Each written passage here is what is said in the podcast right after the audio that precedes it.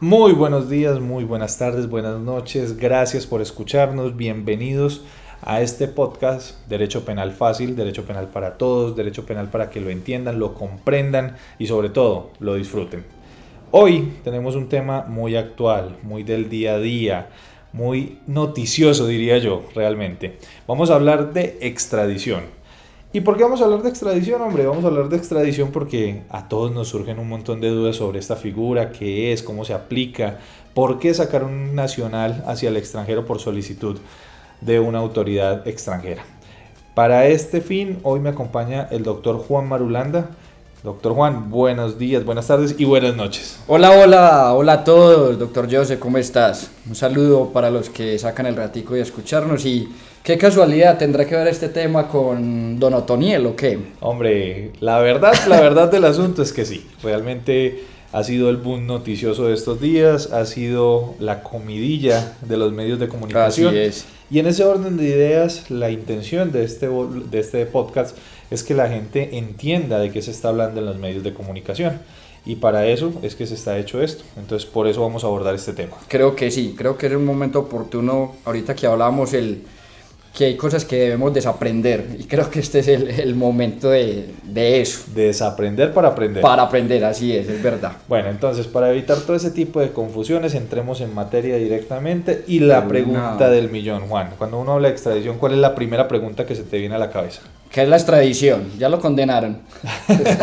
bueno, es cierto. Eso diría el ciudadano. De a pie, el común. Bueno, entonces lo primero que tenemos que decir es qué es la extradición. Y debemos manifestar que la extradición, primero que todo, es un procedimiento. ¿Listo? Pero no es un procedimiento judicial, curiosamente es un procedimiento administrativo. ¿Y por qué no es un procedimiento judicial en materia penal? Pues porque no vamos a tener ninguna sanción ni ninguna medida cautelar. Si bien la persona está privada de su libertad, esa privación no se hace a raíz de la extradición como tal. O sea, no se hace para que él con, que vaya, mejor dicho, a un estrado judicial a responder por un delito. Simplemente se hace es para enviar a este ciudadano o recibir, porque también es el caso de la extradición, a un ciudadano para que responda por un delito, sea juzgado o como tal se imponga una sanción penal en contra de este. ¿Listo? Entonces debemos entender que la extradición es un procedimiento administrativo y es un procedimiento administrativo ¿por qué? Porque en él intervienen diferentes entes estatales, en este caso más que todo el Ministerio del Interior, de Justicia y el Ministerio de Relaciones Exteriores. También van a haber unas intervenciones por parte de Fiscalía General de la Nación, van a haber intervenciones judiciales por parte de la Corte Suprema de Justicia, pero como tal no va a haber ningún reproche penal y eso y es ahí donde nace la diferencia de por qué no es un procedimiento penal, sino que es un procedimiento administrativo. Totalmente.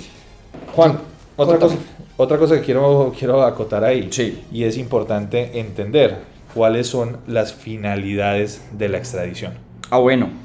Ahí te, te, tiro esa pregunta. Esa, esa, esa, pullita. Bueno, la finalidad de la extradición, pues como ya hablamos, es el mecanismo que la persona eh, reclamada, ¿cierto? Que se tiene por parte de un país, sea juzgado o que cumpla la condena que se le ha impuesto en ese país de, por parte de quien lo requiere. ¿Qué quiere decir eso? Como vos lo hablaste, la extradición en sí no se convierte en un juicio de reproche frente al ciudadano. Como ya lo dijiste, es un trámite administrativo. Entonces, ¿cuál es la finalidad?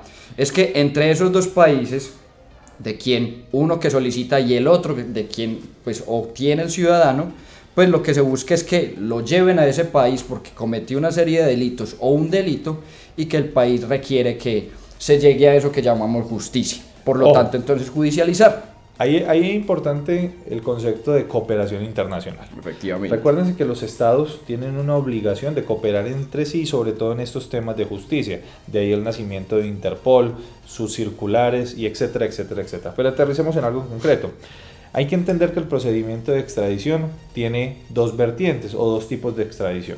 Una extradición por activa y una extradición por pasiva. Bueno, ahí hagamos una pausa preguntaría entonces muchas personas, venga, venga, venga, estamos hablando de extradición y bueno, uno sabe que lo mandan y todo el mundo celebra cuando, cuando, cuando envían a, al ciudadano a otro país o Estados Unidos en este caso, que es el, de, el que estamos nombrando. La pregunta es, ¿qué o sea, ¿qué relevancia tiene que haya esa distinción de que sea activa y pasiva? Pues finalmente es extradición. No, no, no. Preguntarían muchos, entonces aclaremos esa situación. Es grandísima, es grandísima, ¿cierto? ¿Por qué? Porque la extradición eh, por activa, como se denomina, ¿cierto? Es cuando el país eleva una solicitud ante otro país con la finalidad de que se envíe un nacional que ha cometido un delito en esa entidad territorial y que efectivamente debe ser juzgado en Colombia. ¿Listo? Ahora, la extradición por pasivo es todo lo contrario. Es cuando el Estado colombiano recibe una solicitud de que se extradite una persona que se encuentra en territorio colombiano y que ha cometido un delito o que ha afectado con un delito a ese el país solicitante. Bueno, entonces hagamos ahí el ejemplo el clarito, pues el de el que todos entiendan. Lo que pasó hace pocos días con Otoniel, se dice entonces que Estados Unidos solicitó en extradición alias Otoniel. Sí. Cuando hablamos de esa extradición, vamos a hablar entonces de extradición pasiva. Sí, por pasiva. ¿Por qué? Porque Estados Unidos reclama que con las acciones de este señor se está perjudicando el Estado estadounidense, discúlpeme por la redundancia, ¿cierto? Se está perjudicando Estados Unidos de América en el sentido de que la droga que sale de Colombia y es importada, se produce toda una cadena de abastecimiento, una cadena de narcotráfico y que eso lacera, claro está, la salud pública de los estadounidenses. Entonces por eso es que las cortes solicitan que envíen a este ciudadano para que responda por esos crímenes que está cometiendo allá al introducir esa droga. Perfecto, entonces ahí queda clara esa distinción entre extradición activa y extradición pasiva. Ahora bien, hay algo también que, que, que cala mucho en la mentalidad de las personas y es que luego de que hacemos esa aclaración de que hay una solicitud, pues simplemente dicen, ah, sí, es que ya lo pidieron, entonces extraditó. La pregunta es, ¿eso sí es tan fácil de decir que, bueno, envíelo pues para acá, para el país, porque yo lo necesito. O puntualmente y más técnicos, ¿existe algún procedimiento que deba tener o realizar el Estado colombiano para poder, eh, digamos, acceder. Eh, acceder o confirmar esa, esa solicitud que hace el otro país, en este caso hubiera sido pues Estados Unidos, que es lo más común. Ve Juan, como vos lo sabes perfectamente, la extradición, al ser un procedimiento administrativo, es un acto de soberanía propio, ¿cierto? Y aquí van a entrar en juego toda, toda la voluntariedad del Estado colombiano.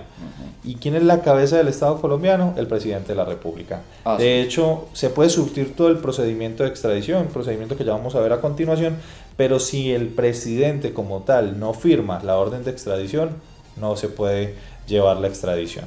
Entonces muchas veces vos vas a ver el ruego de las personas que están siendo objeto de todo este procedimiento administrativo con una finalidad de extradición para que el presidente no firme o para que firme. vamos a encontrar Así esa es. disyuntiva, Sí. porque aunque ustedes no lo crean, hay circunstancias en las cuales las personas quieren ser extraditadas. Es muy curioso, pero funciona, ¿cierto? Y pasa, pasa en la vida real. Entonces, hagamos un, un break acá, Juan, y entremos a mirar cuál es el procedimiento de una extradición. Sí, lo mejor que podemos hacer. Vamos a mirarlo tanto en la extradición por activa como pasiva, ¿te parece? Sí, sí, Bueno, creo que sí. Entonces, empecemos. Bueno, entonces, empecemos por el trámite de la extradición por activa. Es decir, Colombia le solicita a otra nación, le, le solicita a otro país que le envíen al ciudadano, pues porque ese ciudadano cometió crímenes dentro del territorio nacional colombiano.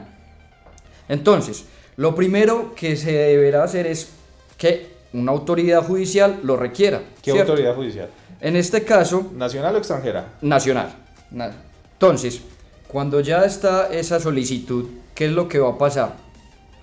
De esta autoridad judicial requiriente, esa documentación o esa solicitud será eh, estudiada o examinada por el Ministerio de Justicia y del Derecho.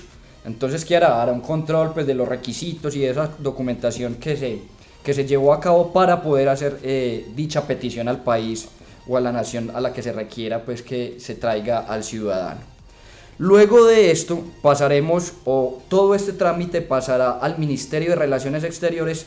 Recordemos entonces que la extradición es una cooperación internacional, por eso entonces se ve vinculado el Ministerio de Relaciones Exteriores. Claro, eh, obviamente hay que entender que el conducto del Estado para entenderse con otros países va a ser este ministerio. Este ministerio va a servir como un viaducto, como un correo entre ambas naciones. ¿Y por qué hay que hacerlo a través de esto? Porque por constitución, por eh, Estado colombiano, todo lo que tenga que ver con relacionamiento internacional va a través del Ministerio de Relaciones Exteriores. Así es. Recordemos también pues lo que hablamos de y lo que siempre se ha venido con el transcurso de la historia colombiana, pues los tratados internacionales, los convenios que se tienen con otros países, entonces también por eso hablamos de extradición y que alguna persona pueda ser trasladada acá a Colombia. Entonces, ¿Qué pasa de que luego se estudió pues por parte del Ministerio de Relaciones Exteriores con toda esta relación diplomática que se tienen entre ambos países? Pues el país requerido, pongamos, digamos el ejemplo, que si hubiera requerido Estados Unidos, pues comunicará por esa vía diplomática si concede o no concede la extradición. En caso de que sea afirmativa, en caso de que sí se acepte la extradición, pues este traslado se realizará mediante eh, coordinación con la, con la Interpol y pues se dejará a la persona a disposición de las autoridades competentes aquí en Colombia. Eso como a grandes rasgos es el procedimiento eh, de la extradición por activo. Juan, a mí me surge una pregunta. Sí. Hombre, yo Colombia, estado chiquito, voy a pedirle a papá a Estados Unidos que me mande a uno de sus nacionales para que responda por un delito acá. Sí. Y Estados Unidos no quiere, ¿cierto? Estados Unidos no desea mandar a uno de sus nacionales para acá. ¿Eso tiene alguna implicación, tiene algún problema?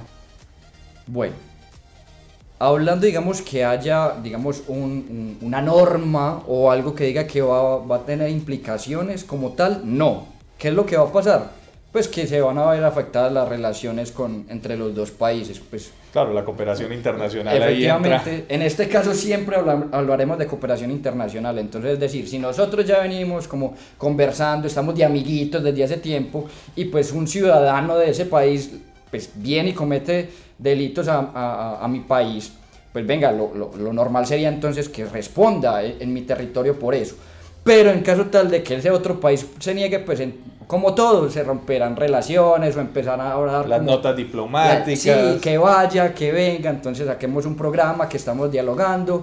Y bueno, pero como tal que haya algo que, que impida o que diga, no, efectivamente el país no se puede negar, pues realmente no. Volvemos a lo mismo, cooperación internacional. Ese es el objeto de todo eso, el, el núcleo central es la cooperación internacional. Exactamente. Listo. Juan, miremos entonces ahora la otra cara de la moneda. ¿Qué sucede, qué pasa cuando no es una extradición por activa, sino una extradición por pasiva? El procedimiento es mucho más complejo, ¿por qué? Porque es un procedimiento netamente interno, es un procedimiento, como ya lo hemos dicho, que involucra varios entes del Estado, varia institucionalidad por parte del Estado. Así es. La pregunta es, una vez dice, eh, pero ¿por qué tiene que haber tantas entidades metidas en un cuento de esos? De extradición. Sí será necesario tener tanto. Es que, que Ministerio de Relaciones Interiores. Que Fiscalía, General de la que Nación. Que después que el, eh, el Ministerio de, de, de, Relaciones Exteriores. Que Corte Suprema de Justicia. Que Corte Suprema de Justicia. Que entonces, que, ¿qué me dicen en Estados Unidos? Que vuelva y mire. Entonces uno dice, venga, como por qué tanta... Ay, aparte de eso que el presidente llegue y ponga la firma. Claro, le, repito, si el presidente no pone la firma, se puede surtir todo el trámite y no va a pasar absolutamente nada, ¿cierto? Entonces, miremos paso a paso qué se necesita para que extraditemos a una persona en Colombia. Listo. Empecemos entonces. En una etapa administrativa inicial hablaremos o tendrá eh, como como punto de inicio el Ministerio de Relaciones Exteriores. Claro. ¿cierto? ¿Por qué? Porque es quien recibe la nota del Estado. Totalmente. Así Acuérdense que entre los estados se hablan a través de sus ministerios de Relaciones Exteriores o sus secretarías de Relaciones Exteriores, bien sea la denominación que tenga. Pero siempre toda nota diplomática ha de entrar por el Ministerio de Relaciones Exteriores. Así es. Luego de que entonces viene esa nota por el, el Ministerio de Relaciones Exteriores, pues cuando recibe esa solicitud llegará o el Ministerio de Relaciones Exteriores comunicará también o enviará esta solicitud a la Fiscalía General de la Nación. Nos preguntamos entonces, usted doctor Joseph ahorita en el inicio nos decía, vea, es que esto es una un procedimiento administrativo, ¿cierto? Sí. No es judicial, no es sancionatorio, no es que vamos a ir a un proceso penal, no nos vamos a ir ni a la 600 ni, ni a la 906 a decir, vea, vamos a empezar por unas etapas preliminares, que va a haber una fase intermedia, que vamos a ir a un juicio y después una sentencia. Si no estamos hablando de una etapa o un proceso penal, ¿por qué entonces tenemos que comunicarle esta situación a la Fiscalía General de la Nación? Hombre, hay que entender que la Fiscalía General de la Nación es el ente en el cual recae la posibilidad del ejercicio del ius poniendi. Si bien no hay un procedimiento penal como tal, judicial penal, sí existe una necesidad de una detención de una persona. Y para poder ejercer esa detención, pues lo tendrá que hacer la autoridad competente, en este caso, la Fiscalía General de la Nación, a través de cualquiera de las entidades como Interpol, policía o cualquier persona que tenga a cargo eh, la captura de este ciudadano. Aquí hay una cosa importante, Juan, y es determinar que la extradición no solo procede para personas que están siendo investigadas, sino para personas que ya efectivamente fueron sancionadas. ¿Listo? Y entra en relevancia aquello de las circulares. Acuérdense que Interpol es una policía mundial, se conoce como la policía mundial, es una policía internacional, es una policía que está en todo, todos los estados del mundo y que sirve para ese concepto de cooperación internacional. Y a través de esto ellos se comunican con circulares. Circulares hay muchas, ¿cierto? Hay circular roja, circular azul, circular verde, circular amarilla, circular negra, naranja, púrpura, etcétera, etcétera. Pero para nuestro caso en concreto va a cobrar relevancia dos tipos de circulares, la circular roja de Interpol y la circular azul. ¿Qué es la circular roja de Interpol? Es la que busca la ubicación y arresto de una persona que está siendo solicitado por una jurisdicción o tribunal internacional. ¿Listo? ¿Para qué? Para su extradición. Y otra circular bien importante es cuando se está en etapa de investigación en el, el proceso y es la circular azul.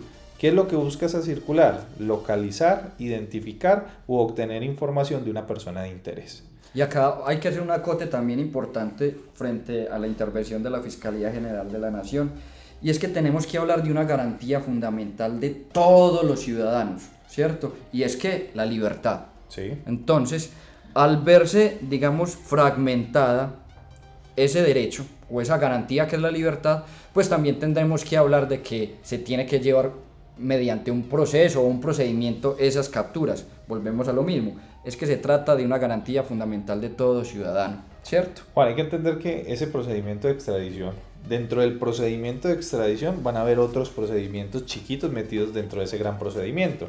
Y como vos lo decís, efectivamente, a la Fiscalía General de la Nación se le entrega la información o la nota diplomática de que se está solicitando en extradición a Pepito Pérez. Y la Fiscalía adelanta toda una solicitud de una orden de captura ante un juez constitucional colombiano. ¿Para qué? Para restringir efectivamente la libertad. Y una vez se capture este ciudadano, pues será puesto a órdenes de un juez de control de garantías para que en las 36 horas siguientes determine si existían motivos o no para capturar a este ciudadano, pero eso ya es un rollo que ya hemos venido mirando en los podcasts anteriores. Entonces, una vez se captura a este ciudadano, una vez la Fiscalía General de la Nación lo tiene a buen recaudo, como dirían, ¿qué pasa? ¿Qué va a pasar entonces de, luego de que la Fiscalía ya tiene toda la documentación hizo ese procedimiento también. Hablamos de la captura, de que se llevó pues al control y la legalización de captura. Entonces, luego de verificar esos requisitos que tienen, pues que, que están estipulados en la ley, todos estos documentos pasarán a una cuarta entidad, de las que tanto hablábamos ahorita, y será el Ministerio de Justicia y del Derecho. ¿Qué, ¿Qué, es lo que va a hacer? Pues volver a examinar ya todo lo que se venía esa, esa documentación o esos trámites que se venían de las entidades anteriores para eh, mirar si se puede perfeccionar ya lo que tiene que ver con el expediente. ¿Por qué? ¿Y por qué tiene que estar perfeccionado ese expediente? Porque entrará una quinta entidad en este trámite. Bien importante. ¿Y será quién? La Corte Suprema de Justicia. Hombre, esto es determinante. ¿Por qué? Porque miren que en el Estado colombiano como se los decía, hemos intentado garantizar los derechos de todas estas personas. Tan estamos intentando garantizarlo que no solo nos quedamos en las autoridades administrativas como son los ministerios y el presidente que es el director del Ejecutivo, sino que vamos a una tercera entidad, o sea que se juntan todos los poderes del Estado. Así es. Y es esa entidad judicial, que es el órgano máximo de, de, de la jurisdicción penal, y es la Corte Suprema de Justicia, ¿cierto? Y allí se van a verificar varias cosas, ¿cierto, Juan? así es. Primero, pues ¿por qué? ¿Por qué llega la Corte Suprema de Justicia? Porque es que allí vamos a empezar a hablar de la garantía del derecho de defensa del ciudadano. Recordemos entonces que pues es una persona la que está implicada Siempre. en ese proceso. Dignidad humana. Y dignidad humana, como, como la tenemos todos, entonces eso es un postulado para que esa persona también pueda conocer por qué lo están capturando, por qué lo están acusando, pero que también se pueda defender de, dichas, eh, de dichos señalamientos. Claro, y puede ejercer algún tipo de contradicción. Y aquí, aquí Juan, permíteme algo. Sí, claro. Yo, yo, yo, meto esto en, en, el tema de discusión. Y es que recuerden que hay dos tipos de extradición también. O sea, en la pasiva encontramos dos tipos. Y es una extradición resistida, sí. que es donde yo como defensor y mi cliente empezamos a buscar argumentos para intentar frenar esa extradición cualquier tipo de argumentos, ¿cierto? Acuérdense que no es un proceso judicial, es un proceso administrativo, no estamos declarando que una persona sea culpable o no, sino que estamos aportando herramientas para decir, hombre, este ciudadano no se debe extraditar. Voy a hacer un caso aquí en concreto, caso Otoniel. Miren que el caso de Otoniel fue muy debatido frente al tema de, de, extradición. ¿Por qué? Porque había todo un trasfondo de cooperación en la JEP donde este personaje estaba aportando elementos que eran importantes para la verdad histórica del país, para esa reconstrucción de esa verdad y que podía supuestamente salpicar a muchas personas, inclusive. Parte de los runrunes o del, del, del, mal pensar colombiano era que esta persona se estaba extraditando con la finalidad de, de acallarlo, sí. perdón la palabra, de acallarlo.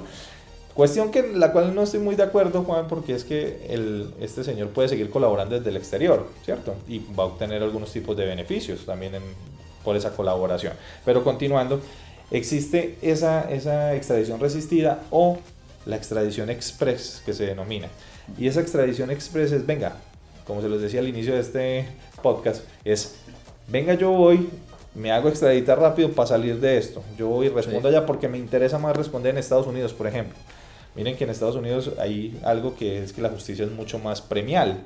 Sí. Yo puedo llegar a negociaciones mucho más fácil, puedo llegar a muchas cosas mucho más sencillas, ¿cierto? Entonces, esto es importante tenerlo acá. Aunque, aunque aquí también hay que, hay que decir otra cosa, que por lo menos mira que eh, por otros casos que se han conocido, digamos que Estados Unidos priva de la libertad a una persona 30 años, ¿cierto? Eh, y después esa persona sale para rendir cuentas en su país, digámoslo. En este caso, Otoniel tendrá que terminar su condena en Estados Unidos, no sabemos todavía cuánto, pero lo más posible es que sean alrededor de 30 años. ¿Cierto? Sí, no, Juan. Pues digamos lo que por lo que se conoce en tradición y en historia podría ser eso, como puede que sea menos. Hay un caso muy, muy, muy sonado, por allá de los 90, el caso de, del médico, o el denominado en esa serie de televisión anestesia. Sí que fue un narcotraficante que parte de su negociación fue yo me quedo en Estados Unidos. Sí, es verdad. Entonces también puede llegar a ese tipo de negociaciones. Puede llegar a quedarse inclusive en el, en el estado que lo solicitó, otorgársele la ciudadanía y quedarse allá por cualquier excusa de peligro de muerte, cualquier cosa de eso. Sí, motivos habrán pues. Adelantemos, adelantemos que este tema es muy largo y nos falta. Sí, bueno, entonces, veníamos hablando entonces de la garantía del derecho de defensa. Ya hablamos de, la... extradición, ¿sí? Lo que podemos decir de simplificada, ordinaria, simplificada, pues la persona dice, vea, lléveme de una vez, y la ordinaria, pues no venga, que yo sí quiero llevar todo el proceso de extradición, porque yo todavía no me quiero ir, o porque creo que no me puedo ir, entonces mi defensa adelantará eso. Hay algo muy importante, Juan, y es que, como lo decía, esto es, un, es una suma de voluntades. Generalmente cuando hay una, una solicitud de extradición, Rara es la vez donde el Estado colombiano se aparta de esa solicitud. Generalmente cuando hay una solicitud por ese principio de cooperación internacional, lo que se hace es entregar al, nacional. así es. Entonces, una vez finaliza todo esto, la Corte procede a emitir un concepto favorable o desfavorable frente a la extradición. Así es. ¿Cierto? Cuando emite ese concepto, ¿cierto? ¿Qué va a pasar? Que por lo general, como lo, lo acabas de decir, es favorable pasará ese concepto o lo dejará a disposición del gobierno nacional, ¿cierto? Y será ya, pues en este caso, el presidente, quien pues tenga la libertad de obrar eh, según los, las conveniencias internacionales y nacionales también, ¿cierto? O sea, ¿qué es lo que va a hacer el presidente? Pues yo digo, no, efectivamente sí, cooperación internacional, ya otras entidades hicieron un control de esa documentación, de que el país lo está requiriendo, de que Estados Unidos está requiriendo, pues yo, presidente, en este caso también firmo y tengan ahí entonces su documento también con mi aprobación como presidente. Que esa es la, esa es la, la fase donde interviene el gobierno nacional como tal. ¿cierto? Así es. Posteriormente a eso tenemos otra vez uno de los ministerios que entran a servir como de correo humano. es el que va a estar allá y para acá. Pobrecito, lo tenemos de mensajero. Entonces, ¿quién va a ser? El Ministerio de Relaciones Exteriores. Ya eso está más que agotado. ¿Por qué le toca al ministerio? Y ya sabemos por qué, pero que, ¿cuál es la labor en este caso, en esta etapa, digamos, lo que eh, final del Ministerio de Relaciones Exteriores? ¿Qué es lo que va a decir? Venga, Estados Unidos, sí, sí, hágale que sí está favorable la extradición. Ya a este muchacho ¿Cierto? se lo vamos a enviar. Le estamos ¿cierto? comunicando que sí, ¿cierto? Y por último, vuelve, o bueno, por último, sí, ya para ir cerrando eh, este, este procedimiento o este trámite, ¿quién también intervendrá? Ahí, Finalmente. la Fiscalía General de la Nación. ¿Por qué? Porque vea, es el ciudadano, está, acuérdese que está a órdenes de quién? De la Fiscalía General de la Nación. Así es. En el Estado colombiano normalmente cuando una persona queda capturada por cualquier finalidad, pues entra a órdenes del IMPEC para que vigile la medida de aseguramiento que tiene o la pena de prisión que se le ha impuesto. Pero en el caso de las extradiciones queda en cabeza de la Fiscalía General de la Nación esta responsabilidad. De hecho, la persona queda privada de la libertad en los establecimientos de la Fiscalía General de la Nación y son estos quienes finalmente entregan al gobierno que está solicitando al ciudadano. Por eso entonces importante. vimos que Otoniel salió en un helicóptero, en un avión de acá de Colombia y allá en Estados Unidos lo estaban recibiendo ya las autoridades pues estadounidenses. Efectivamente. Yo sí quisiera hacer aquí, qué pena, Joseph, una, un, un acote importante, ¿sí? Y es que conforme a los artículos 506, 511 de la ley 906 del 2004, es decir, Código de Procedimiento Penal, dice que para esta parte de entrega al ciudadano requerido, Sí. tendrá- tendrán un término de 30 días para que se lleve a cabo el traslado o el previsto en el tratado, ¿cierto? Sí. La pregunta es, ¿qué pasa si en esos 30 días no se hace el traslado de esa persona? Sencillo, sencillo. Lo que va a pasar es una especie de vencimiento de términos, Ajá. ¿cierto? Acuérdense que por principio internacional todas las actuaciones penales, y si bien esto no es una actuación penal como tal, pero sí interviene, es una mezcla bien extraña, pero sí interviene la restricción de una persona y, le- y al existir la restricción de una persona se habilita algo denominado como plazo razonable. Sí. Y es el plazo razonable en el cual el Estado tiene que actuar. Y el Estado colombiano ha definido 30 días como plazo máximo. O sea, que si en 30 días a la persona no se traslada o no se hace esa entrega efectiva con el país que lo requirió, pues entonces tendremos que hablar de una causal de libertad. Efectivamente, ¿Cierto? ahí es donde entramos nosotros los defensores a pedir la libertad de esta persona y el Estado colombiano a quedar supremamente mal ante la comunidad internacional por dejar vencer un término de estos. Y otro acote también, importantísimo, porque dicen, ah, es que veas que eso es impunidad. No es que se trate de impunidad que una persona luego de estos días pueda recobrar su libertad. No. Se trata de una garantía porque hay una premisa que dice que los juicios no pueden ser indefinidos. Sí, una no persona podemos- no puede quedarse ahí latente a ver qué va a pasar con ella 30, 40, 50 o un año o 5 años. mire el temor que tienen las mamás de nosotros al limbo. Eh, Estar efectivamente. en esa situación es estar en un limbo efectivamente, entonces no podemos dejar que un ciudadano quede como en ese limbo. Bueno, Juan, comentarios finales. Hemos abordado de manera muy general qué es Sí. la extradición, por qué se da la extradición, causales de, eh, de extradición, casos de extradición y sobre todo cuál es el procedimiento administrativo que lleva a la extradición, tanto en la extradición pasiva como en activa. Con esto yo creo que hemos dado un brochazo muy general, hemos dado unas luces bien particulares frente a este tema y ya las personas que han tenido la delicadeza de escucharnos no van a quedar como de que me están hablando en chino. Yo creo que ya hemos aterrizado bastante el tema.